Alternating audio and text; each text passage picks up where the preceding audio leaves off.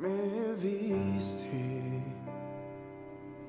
desde antes de nacer, me viste. Cada paso que yo di lo viste. Y aún así me dices, ve,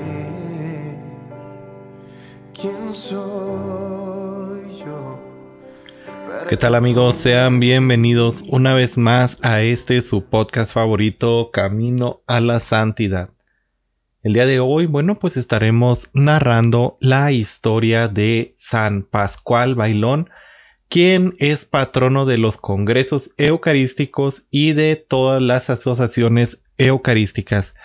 Él, bueno, pues se celebra el día 17 de mayo, o sea, el día de ayer, y bueno, pues vamos a conocer un poco más de su vida. Se cuenta que su más grande amor durante toda su vida fue la Sagrada Eucaristía. Según se narran, este, el patrón del dueño de la finca en la cual trabajaba como pastor, decía que el mejor regalo que podía ofrecer al niño Pascual era permitirle asistir algún día de entre semana a la Santa Misa. Es así que desde los campos donde cuidaba las ovejas de su amo, alcanzaba a ver la torre del pueblo y de vez en cuando se arrodillaba a orar a el Santísimo Sacramento desde esas tierras lejanas. En estos momentos, en aquellos tiempos, eh, perdón, se acostumbraba que al elevar la hostia el sacerdote eh, durante la misa se diera un toque de campanas. Cuando el pastorcito Pascual oía la campana, él se arrodillaba en el campo y mirando hacia el templo adoraba a Jesucristo presente en la Santa Eucaristía. Se cuenta que un día unos pastores le oyeron gritar Ahí viene, allí está, y cayó de rodillas. Después se dijo que había visto a Jesús, que estaba presente en la Santa Eucaristía. Desde niño, bueno, pues ya siendo pastor, ya hacía mortificaciones eh, corporales. Por ejemplo, andar descalzo por los caminos llenos de piedras y de espinas.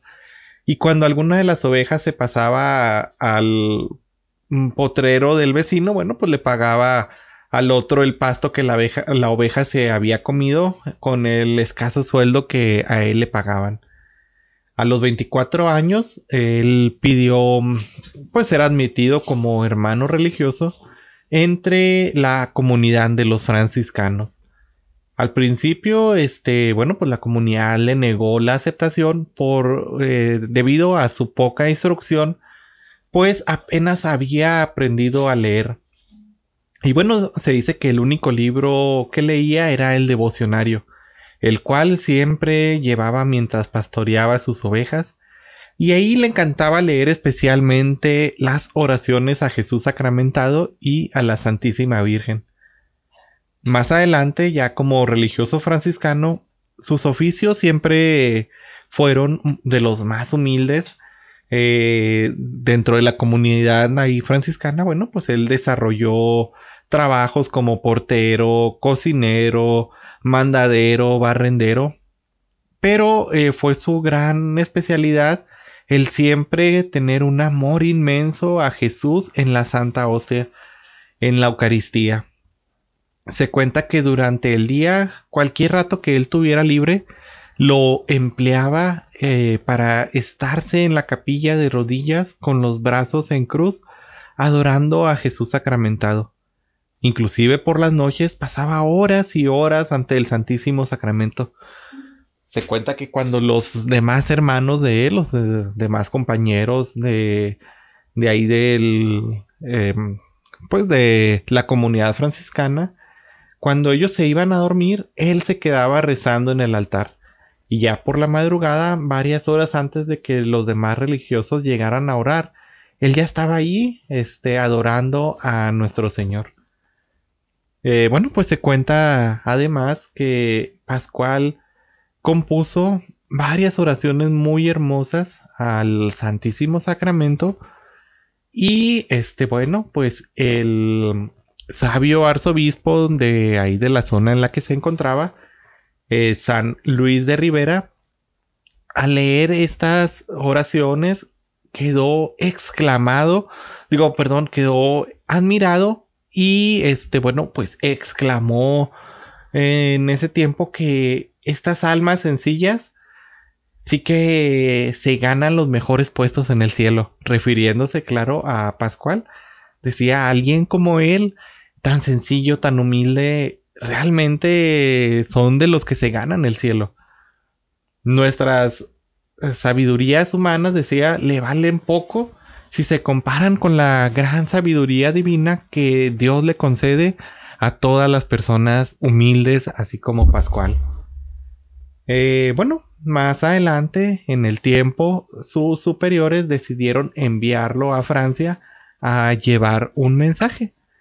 Eh, durante este viaje él tenía que atravesar campos llenos de mm, muchos protestantes, campos llenos de herejes incluso, y se cuenta que un día mientras iba en el camino, este, un hereje le preguntó que dónde estaba Dios. Y bueno, pues él le respondió, ¿sabes qué? Dios está en el cielo. Y bueno, pues ya el otro se fue. Pero enseguida el santo fraile se puso a pensar y, dijo, oh, este, me acabo de perder la ocasión de haber muerto mártir por nuestro Señor. Si le hubiera dicho que Dios está en la Santa Hostia, en la Eucaristía, me habrían matado y pues sería mártir. Y bueno, no fui digno de tan grande honor. Eh, después, bueno, pues prosiguió con su camino y llegando a Francia, descalzo y con una túnica vieja y remendada, lo rodeó un gran grupo de protestantes y lo desafiaron a que les probara que Jesús sí estaba en la Eucaristía. Y a Pascual, que no había hecho ningún estudio y apenas sabía leer y muy apenas sabía escribir, habló de tal manera este, acerca de la presencia de Jesús en la Eucaristía que los demás simplemente no fueron capaces de contestarle. Lo único que hicieron fue apedrearlo. Se cuenta que hablaba poco, pero cuando se trataba de la Sagrada Eucaristía, entonces sí se sentía inspirado por el Espíritu Santo y hablaba muy hermosamente. Siempre estaba alegre, pero nunca se sentía tan contento como cuando ayudaba en la misa o cuando podía sentarse un rato a estar orando ante el sagrario del altar. Pascual, este, bueno, pues murió en la fiesta de Pentecostés del 1592, el 17 de mayo. La iglesia celebra, este, bueno, pues tres Pascuas, la Pascua de Navidad, la de Resurrección y la de Pentecostés. ¿Y qué significa la Pascua? Pues el paso de la esclavitud a la libertad. Y parece que el regalo de Pentecostés que el Espíritu Santo le concedió a Pascual fue su inmenso y constante amor por Jesús en la Eucaristía.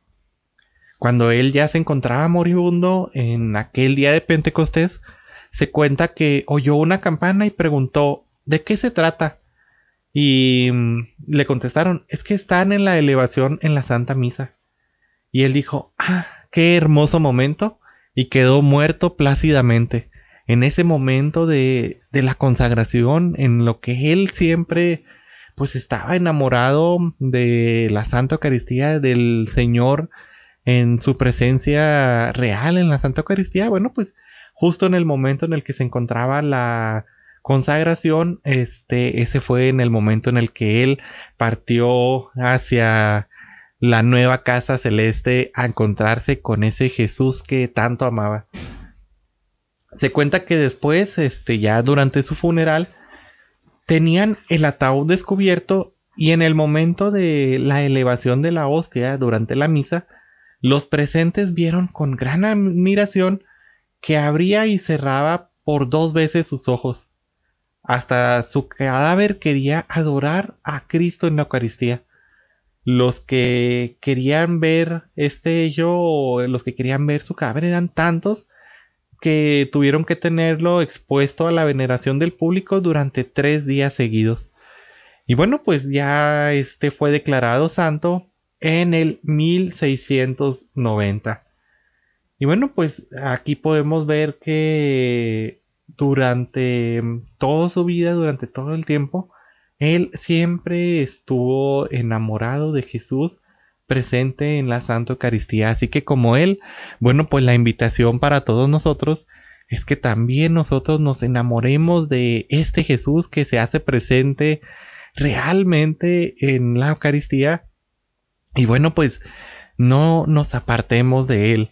Siempre que tengamos la oportunidad, vayamos a esta Santa Misa y vivámosla con ese amor tan grande que, bueno, San Pascual Bailón tenía. Eh, finalmente, bueno, pues me gustaría que juntos recemos la oración a San Pascual. Querido San Pascual, consíguenos del buen Dios un inmenso amor por la Sagrada Eucaristía y un fervor muy grande en nuestras frecuentes visitas al Santísimo, y una grande estimación por la Santa Misa. Amén. Bueno, mis hermanos, esto ha sido todo por hoy. Eh, ya estamos muy cerca de esta fiesta de Pentecostés este año, entonces pues vayamos preparándonos con este grande amor y pidámosle al Señor que así como le concedió a San Pascual Bailón este amor tan grande por la Eucaristía, nos eh, permita a nosotros también tener un gran amor por todas las cosas que, bueno, pues el Señor nos manda. Eh, gracias por escucharme, esto ha sido todo de mi parte y nos seguimos viendo. Que Dios me los bendiga, hasta luego. Con tus manos serás mi instrumento, lo harás, lo.